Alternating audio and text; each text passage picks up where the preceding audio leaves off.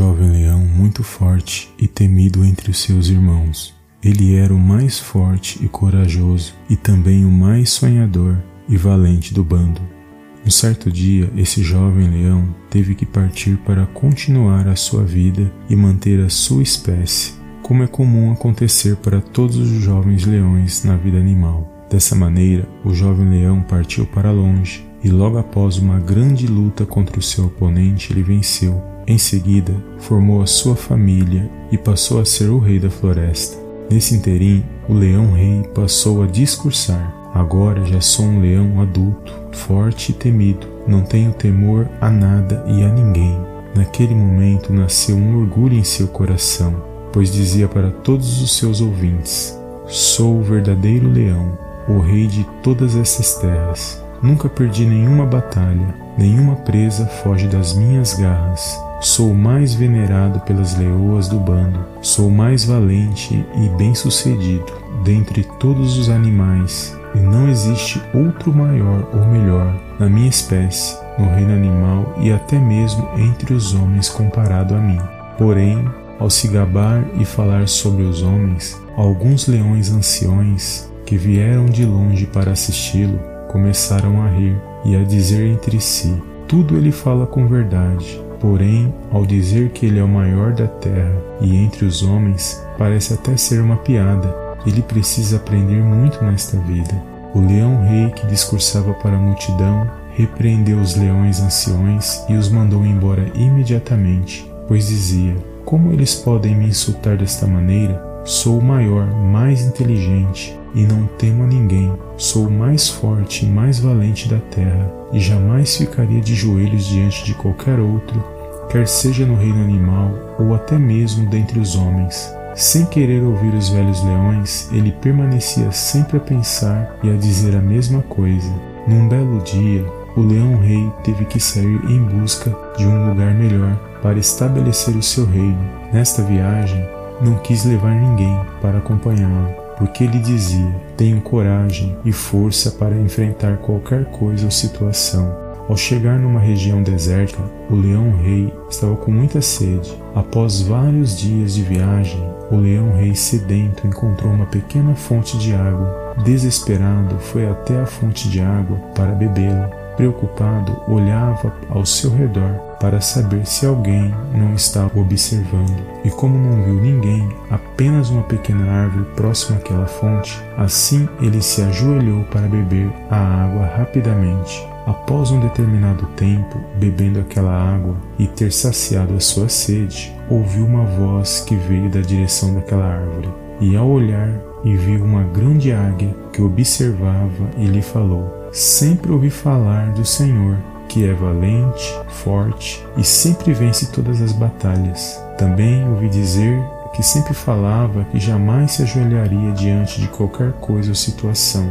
Mas agora acabei de ver o Senhor entrar em contradição no que você sempre disse, pois acabei de presenciar o Senhor, ó grande Rei Leão, a se dobrar diante da sua sede, mediante esta pequena fonte de água. A grande águia continuou falando e lhe perguntou: Você sabe quem criou a água? Ou melhor, o Senhor sabe quem criou todas as coisas visíveis e invisíveis? O leão-rei disse com uma voz trêmula: Não sei, ó águia metida a ser esperta. Tu sabes?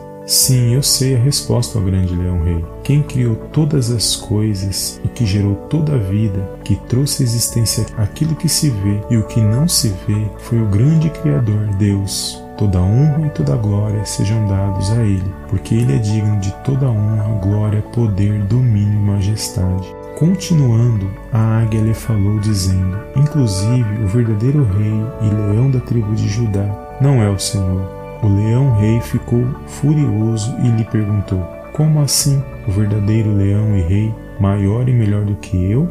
Sim, respondeu a águia. Jesus Cristo é o Filho de Deus Altíssimo e também conhecido como o leão da tribo de Judá e rei dos reis e senhor dos senhores. Após ele falar a respeito da vida e do ministério do Senhor Jesus, o que ele fez e enfrentou pela humanidade através do seu sacrifício, morte e ressurreição, o grande leão-rei, agora envergonhado, percebeu que ele era mesmo muito orgulhoso e que precisava aprender muito a respeito das grandes verdades existentes, pois ele dizia que sua vida e realizações eram as únicas verdades que todos deveriam acreditar assim.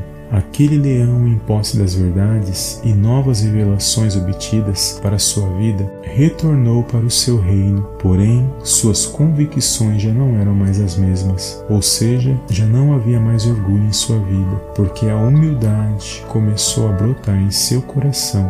Por fim, o reconhecimento e a gratidão a Deus por tudo passou a operar em sua vida. Moral da história: você pode imaginar ser a pessoa mais corajosa e valente que existe no seu convívio social. Você pode imaginar ser o homem ou a mulher mais bem-sucedido em todas as áreas da vida, quer seja na sua vida pessoal, financeira ou familiar. Você pode até se gabar da sua beleza e ter muitos seguidores. Você pode pensar ser o mais inteligente do seu grupo. Você pode pensar ser o jovem ou a jovem mais bela dentre todas as suas amizades. Você pode imaginar ser a pessoa mais bem paga e rica na sociedade. Você pode imaginar ser o maior estudante, inventor e desenvolvedor na área tecnológica, científica e acadêmica. Agora tenho algo para te dizer, para sua meditação e reflexão.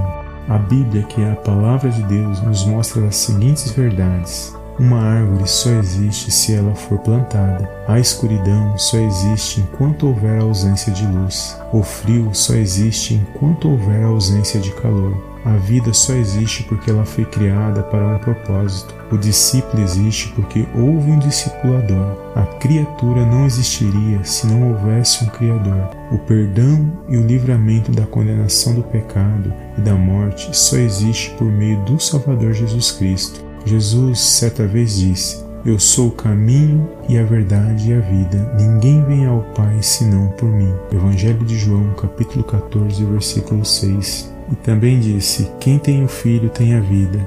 Quem não tem o Filho de Deus não tem a vida. 1 João capítulo 5, versículo 12. Existe um versículo que revela uma grande verdade para as nossas vidas. Por isso também Deus o exaltou soberanamente e lhe deu o nome que é sobre todo nome, para que ao nome de Jesus se dobre todo o joelho dos que estão nos céus e na terra e debaixo da terra, e toda língua confesse que Jesus Cristo é o Senhor, para a glória de Deus Pai.